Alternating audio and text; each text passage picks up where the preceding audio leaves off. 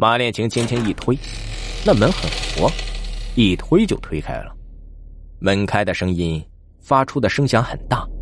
马恋情走进去，还好，他所担心的另一件事没有发生，那就是白天放在手术台上的周子的尸体没有继续放在中间的手术台上了。这间房间的四壁都是挂着一具具骨骸，地上散乱的放着各个肢节的骨头。墙上挂着解剖图，马恋情径直朝后面的墙走去，喜道：“就是他了，西西，快过来帮忙。”西西却惊慌失措的走上前来，在马恋情耳边说道：“你，你有没有听到什么声音？”马恋情心头一屏，屏住呼吸，聆听了半天，才道：“你别疑神疑鬼的，哪有什么声音？吓我一跳！来，把它锯开。”深夜里，四下悄无声息，只听到两人锯骨头的声音。锯了一半西西又害怕了，惊恐的对马恋情说道：“我，我，我好像，好像又又听到了声音了。”马恋情停下来，正准备斥责西西，突然也听到了“铮”的一声，好像是水滴到盘子里发出的声音。马恋情对西西道。你在这别动，我去看看。西西脸色刷白，说话都说不出了，哪里还有力气动啊？声音是从装内脏标本的房间发出来的。马恋情推开门，用探照灯仔细查看，哪里有水滴落？突然，声音再次发了出来，声音更清脆，更明显了。马恋情这才听清，这不是水滴落盘子的声音。是什么硬物敲击着玻璃发出的声音？他用灯照着，一个玻璃器皿一个玻璃器皿的找，这个器皿装的是人的大脑和整个脊髓，不对，这个器皿装的是肺，不对，这个器皿装的是女性从小腹到大腿这一节儿，腹腔里有完整的大肠，也不对。马恋情向着声音传来的方向一路查看过去，有心的标本，有脑的标本，有无脑儿，有双头儿。这些标本都用泛黄的福尔马林液泡着，这样肉是不会腐烂的，全都保持着这些器官都还是存活时的样子。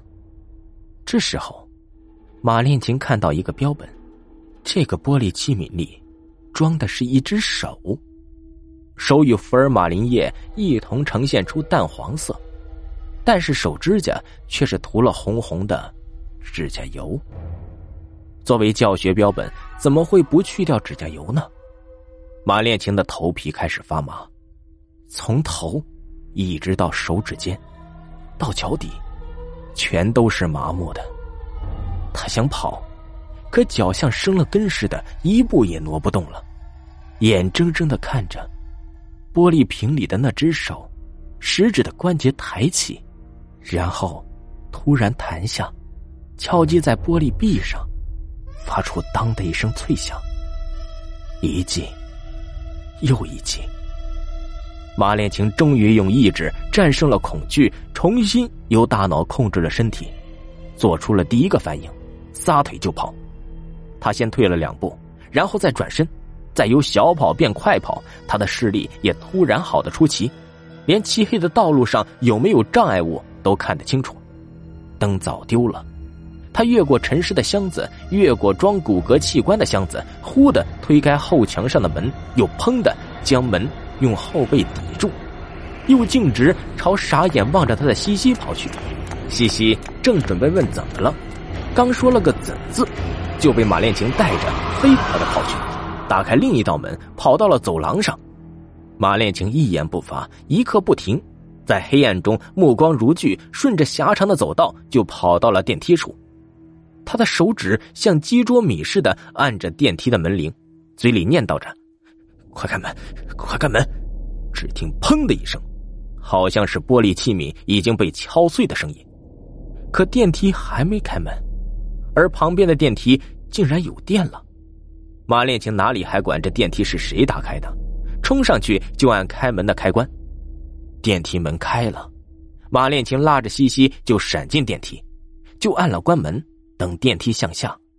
西西这才有机会问：“到底你看见了什么？是什么呀？”来了，他来了，那只手，我告诉过你的，他就在标本室里。